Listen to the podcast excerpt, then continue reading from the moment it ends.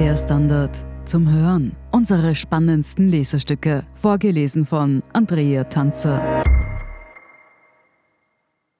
Heute Die Adlerin und der Trottel von Wolfgang Weißgram. Sie ist eine echte Berühmtheit gewesen und eine Schönheit sowieso.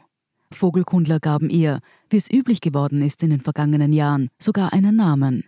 Artemisia nannten sie das junge Kaiseradlerweibchen, nachdem sie den Vogel beringt und mit einem kleinen Sender versehen hatten, so dass man sie auf Schritt, Tritt und Flügelschlag verfolgen konnte. Und das war einigermaßen spektakulär. Tausende Kilometer ist Artemisia geflogen im vergangenen halben Jahr. Vom burgenländischen Zurndorf, dem Gebiet nordöstlich des Neusiedlersees, bis Griechenland und wieder Retour und weiter über Luxemburg bis Frankreich und wieder Retour. Kaiseradler sind zwar Zugvögel, noch nie aber war einer von ihnen, den aufs flache Steppenland spezialisierten östlichen Kaiseradlern, weiter im Westen gewesen. Anfang Mai war die Adlerin dann wieder daheim. Dort, wo ihr Horst stand, in einem Nieder- und Federwildrevier auf dem Gemeindegebiet des burgenländischen Zurndorf, ist sie angeschossen worden. Beide Beine wurden zerschossen den Täter oder die Täterin kennt man nicht. Ein Wilderer? Ein schießgeiler Jäger? Übereinstimmend wird er aber von allen, von Jägern und Tierschützern gleichermaßen, als ein Trottel beschrieben. Unlängst ist die weitgereiste Adlerin in der Eulen- und Greifvogelstation im niederösterreichischen Haringsee eingeschläfert worden. Artemisia hatte auch einen Bruder, Johannes mit Namen.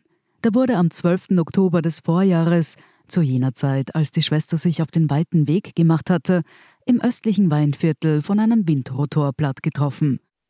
Auch er überlebte sein erstes Jahr nicht. Kaiseradler sind allerstrengstens geschützt. Mit 30 Brutpaaren ist der Bestand in Österreich immer noch fragil, wie es Matthias Schmidt von der Vogelschutzorganisation BirdLife nennt. Das mag vielleicht auch die emotionale Reaktion von Wolfgang Spitzmüller, Burgenlands grünem Landtagsabgeordneten, erklären, der sagt, die sinnlose Tat ist offenbar das Resultat von schießwütigen Killern aus reiner Lust am Töten. Hier geht es nur um Ballerei auf streng geschützte und einzigartige Tiere. Ich hoffe, dass die Täter gefasst und vor Gericht gestellt werden. Am Bezirksgericht Mattersburg gab es vor einigen Jahren in der Tat einen einschlägigen Prozess. Der Täter, ein Jäger aus dem Bezirk, verteidigte sich damit, den Kaiseradler mit einem anderen Vogel verwechselt zu haben. Die Präparatorin zu der er das, also irrtümlich erlegte Tier, zum Ausstopfen gebracht hatte, zeigte ihn an. Er wurde zu 3000 Euro verurteilt. Der Jagdverband sperrte, zeitlich begrenzt freilich, die Jagdkarte. Leonhard Schneemann, der zuständige SPÖ-Landesrat, will den Fall Artemisia zwar nicht zum Anlass nehmen, gleich über mögliche legistische Verschärfungen nachzudenken, es sei ja noch nicht klar, ob das überhaupt ein Jäger gewesen sei und wehrt sich gegen pauschale Vorverurteilungen. Allerdings hinterfragt er den Umstand, dass der Entzug der Jagdkarte höchstens auf drei Jahre möglich ist und dass, anders als beim Führerscheinentzug, keine psychologische Überprüfung nötig ist. Ab nächstem Jahr übernimmt das Land die Agenten des Jagdverbandes. Das wird dann also wieder, oder weil nunmehr auch politisch unterfüttert, verstärkt zu einem Thema werden. Die Geschichte des Kaiseradlers und seiner unmittelbaren Verwandtschaft des Seeadlers lässt sich eigentlich auch als Erfolgsgeschichte erzählen. Beide waren lange Zeit aus Österreich verschwunden. Der Kaiseradler hatte sich auf ein paar Brutinseln in der Slowakei und Ungarn zurückgezogen. Dort begann schon in den 1970er Jahren die Hege. 1999 brütete, erstmals seit mehr als 100 Jahren, wieder ein Kaiseradlerpaar. Heute sind es 30. Mehr als 50 Jungvögel kann man im vergangenen Jahr bis zum Flügge werden. Einige von ihnen werden dabei von Ornithologen von BirdLife mit solarbetriebenen Sendern ausgestattet.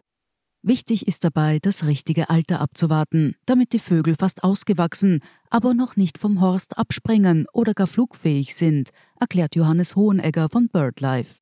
Baumkletterer steigen dann mittels Seilklettertechnik auf. Die Jungen werden eingepackt und über ein zweites Seil zu Boden gelassen. Die Störung ist im Regelfall rasch wieder beendet. Im gesamten Karpatenbecken sind heuer 628 Kaiseradler gezählt worden. Angesichts der von BirdLife und anderen Organisationen erhobenen Daten über den Aktionsradius der Vögel ist das nicht wenig. Allerdings warten Trottel aller Orten. Ein Drittel der toten Kaiseradler, sagt Hohenegger, sei durch sichere oder höchstwahrscheinliche Verfolgung zu Tode gekommen.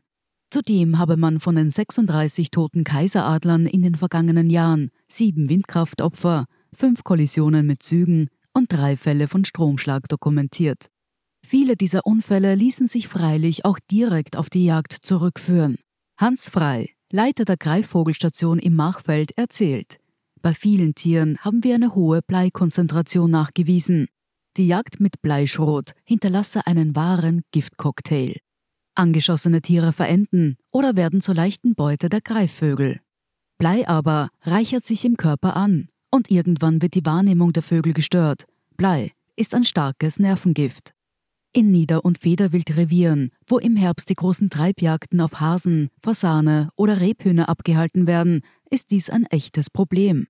Zumal im Winter auch die jagenden Greifer auf Kadaver angewiesen sind. Seit langem fordern nicht nur Vogelschützer ein Verbot von Bleimunition, wie es bei der Jagd auf Wasservögel bereits gilt. Auch aus humanmedizinischen Gründen. Es sei verrückt, echauffiert sich frei, dass wir Wildbrett als gesündestes Fleisch bewerben, aber absichtlich mit Blei vergiften. In Deutschland wurde österreichisches Wildfleisch deshalb schon zuweilen aus dem Verkehr gezogen. Wolfgang Spitzmüller, der grüne Abgeordnete im Eisenstädter Landtag, fordert seit Jahr und Tag ein Verbot von Bleimunition. Den illegalen Abschuss wird man schwer verhindern können. Schießwütige Idioten gibt es halt. Aber die Bleimunition zu verbieten wäre einfach. Und das ist sowieso das größere Problem. Spitzmüller wird, sagt er, diesbezüglich nicht locker lassen. Auf Leonhard Schneemann, den Roten Landesrat, kommen im nächsten Jahr, wenn das Land den Jagdverband unter seine Fittiche nimmt, spannende Zeiten zu. Denn dann ist er nicht nur exekutiv Zuständiger für jagdliche Angelegenheiten, sondern auch oberster Lobbyist. In Sachen Bleimunition darf er dann mit sich selbst streiten. Sie hörten Die Adlerin und der Trottel von Wolfgang Weißgram. Ich bin Andrea Tanzer, das ist der Standard zum Hören. Um keine Folge zu verpassen, abonnieren Sie uns bei Apple Podcasts oder Spotify. Und wenn Ihnen unsere Lesestücke gefallen, freuen wir uns über eine 5-Sterne-Bewertung. Wer unsere Arbeit unterstützen möchte, schließt am besten ein Standard-Abo ab auf Abo der Standard.at. Einen Link dazu finden Sie in den Show Notes.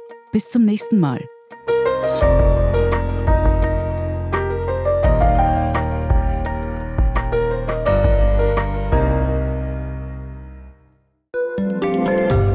Kleine Wohnung im Zentrum, das wär's.